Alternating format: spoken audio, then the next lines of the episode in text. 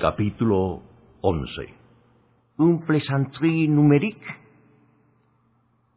Besufach estaba lívido y miraba a Sophie Neve con incredulidad. Una broma numérica. Me está diciendo que su valoración profesional del código de Sonier es que se trata de una especie de travesura matemática. Paz no entendía cómo podía tener semejante despachatez. No solo lo había interrumpido de aquella manera, sino que ahora intentaba convencerlo de que Sonier, en los instantes finales de su vida, se había despedido con un gag matemático. ¿Ese código? insistió Sophie. Es simple hasta el absurdo. Jacques Sonier debe haber estado consciente de que lo descifraríamos al momento. Se sacó un trozo de papel del bolsillo del suéter y se lo dio al capitán. Aquí lo tiene descifrado. Faz lo estudió. Uno, uno, dos, tres, cinco, ocho, trece, veintiuno. ¿Qué es esto? exclamó. Pero si lo único que ha hecho ha sido colocar los números en orden ascendente. Sophie se atrevió a esbozar una sonrisa satisfecha. Exacto. El capitán bajó la voz hasta convertirle en un susurro gutural. Agente Neve, no tengo ni idea de a dónde pretende llegar con esto, pero le sugiero que llegue rápido. Miró un instante a Landon que estaba algo apartado, con el teléfono en la oreja, y seguía, al parecer, escuchando el mensaje de la embajada americana. A juzgar por su expresión, no eran buenas noticias. Capitán, replicó Sophie con desafío en la voz. La secuencia numérica que tiene usted en las manos resulta ser una de las progresiones matemáticas más famosas de la historia. Faz no sabía siquiera que hubiera unas progresiones más famosas que otras, y no le gustaba nada aquel tono de suficiencia de la gente. ¿Se trata de la secuencia de Fibonacci? Prosiguió Sophie, moviendo la cabeza en dirección al pedazo de papel que Faz aún tenía en la mano una progresión en la que cada número se obtiene por la suma de los dos anteriores. Faz volvió a fijarse en aquella secuencia. Era verdad. Todos los dígitos eran la suma de los dos dígitos anteriores, aunque no veía qué tenía que ver aquello con la muerte de Sonier. El matemático Leonardo Fibonacci creó esta sucesión de números en el siglo XIII. Es obvio que no puede ser casual que el conservador escribiera en el suelo todos los números de la famosa secuencia. Faz se quedó mirando a la joven unos instantes. Muy bien. Si no es ninguna coincidencia, dígame entonces ¿Por qué hizo Sonier una cosa así? ¿Qué es lo que nos dice? ¿Ah? ¿Qué nos quiere decir? Sophie se encogió de hombros. Nada, nada. Esa es la cuestión. Se trata de una broma criptográfica muy simple.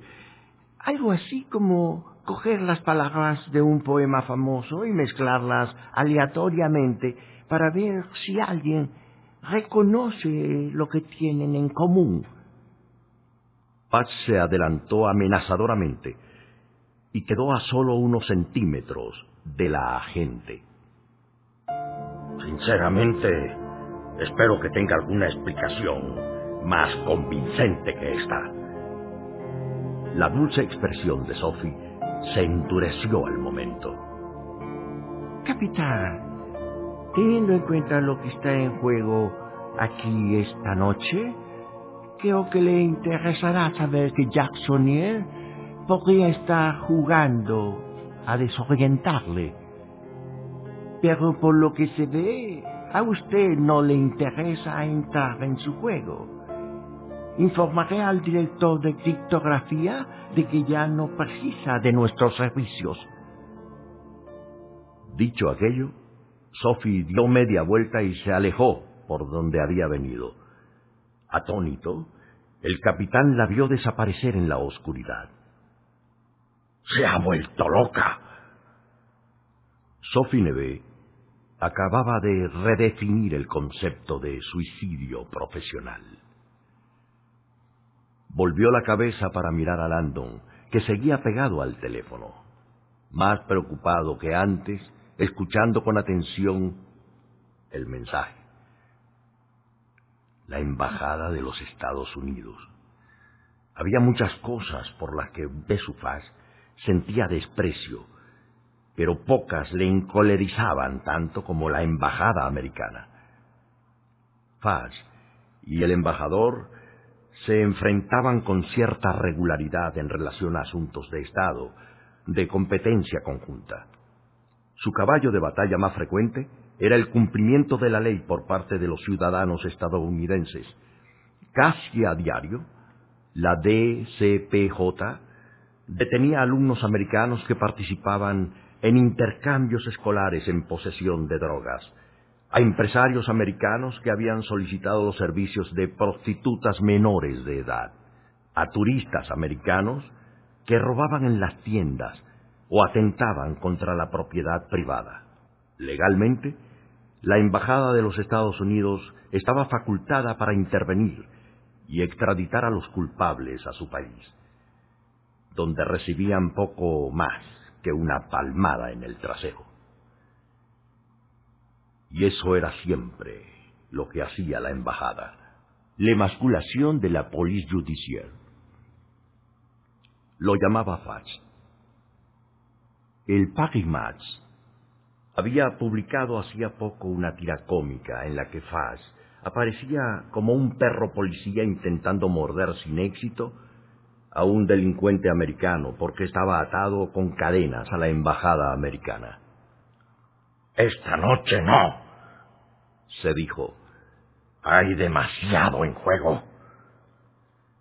Cuando Robert Landon colgó el teléfono, tenía muy mala cara. ¿Va todo bien? le preguntó el capitán.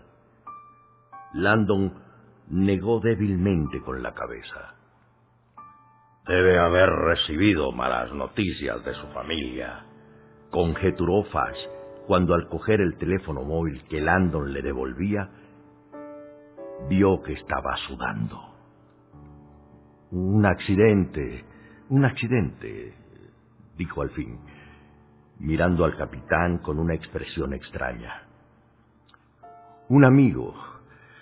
Voy a tener que coger el primer vuelo de la mañana. Faz no tenía ninguna duda de que la expresión de su cara era auténtica, pero notaba que había algo más, como si un miedo distante se hubiera asomado a los ojos del americano. Lo siento, ¿eh? lo siento, dijo sin quitarle la vista de encima. ¿Quiere sentarse un momento?